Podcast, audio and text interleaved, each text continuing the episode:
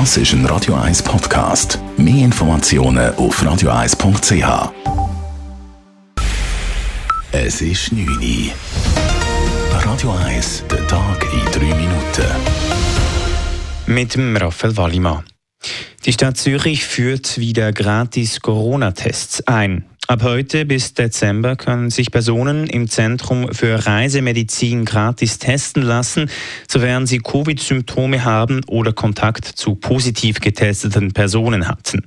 Laut Stadtarzt Daniel Schröpfer geht es vor allem darum, genauere Daten zu haben. Daher sei ein möglichst niederschwelliges Angebot sinnvoll mit dem Projekt, was in der Stadt Zürich gestartet wurde per heute, besteht halt die Möglichkeit, gerade in den Monaten, wo es dann kalt und nass wird, wo man weiß, dass es eher zu grippalen Symptomen kommt, dass man dort auch schaut, ist es wirklich ein SARS-CoV-2 oder sind es andere Sachen. Das Pilotprojekt geht auf einen Vorstoß im Zürcher Stadtparlament zurück, der im März an den Stadtrat überwiesen wurde. Der Pilot kostet 300.000 Franken. Im Kanton Zürich soll ein neues Angebot geschaffen werden für Politikerinnen und Politiker, die beleidigt oder bedroht werden. Am Politiker adressierte Hassbotschaften hätten zugenommen, erklärte heute Justizdirektorin Jacqueline Fehr. Im letzten Winter haben wir zur Kenntnis genommen, dass eine Kantonsrätin nicht mehr zu den Wahlen antritt, weil sie zu stark bedroht und zu stark diskriminiert worden ist. Wir haben dann die Umfrage die ein Medienkonzern gemacht hat, der gezeigt hat, dass es nicht mehr einfach nur um Kritik geht, die muss jede Politikerin und Politiker können aushalten, sondern wirklich um strafrechtlich relevante Vorkommnisse. Deshalb bietet die Zürcher Justizdirektion neu Soforthilfe an. Betroffene Politikerinnen können sich auf der Webseite Stop Hate melden.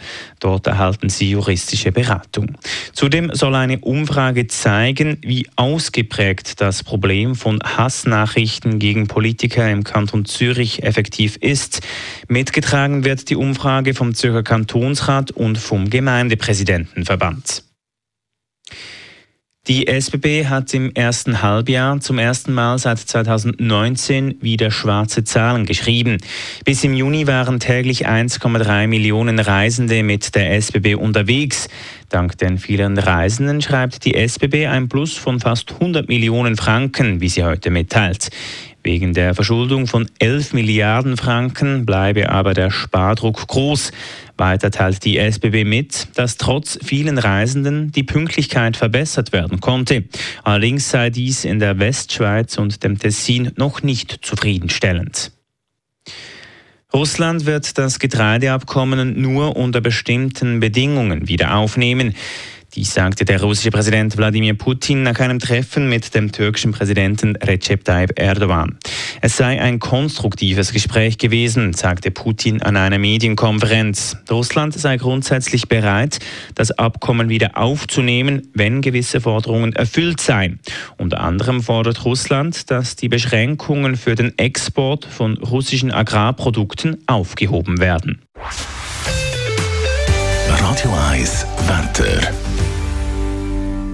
Am Abend und in der Nacht ist es klar. Morgen gibt es einen wunderschönen Tag. Nur am Morgen hat es über dem Flachland ein paar Wolken. Sonst scheint die Sonne. Temperaturen erreichen etwa 28 Grad. Das war der Tag in drei Minuten.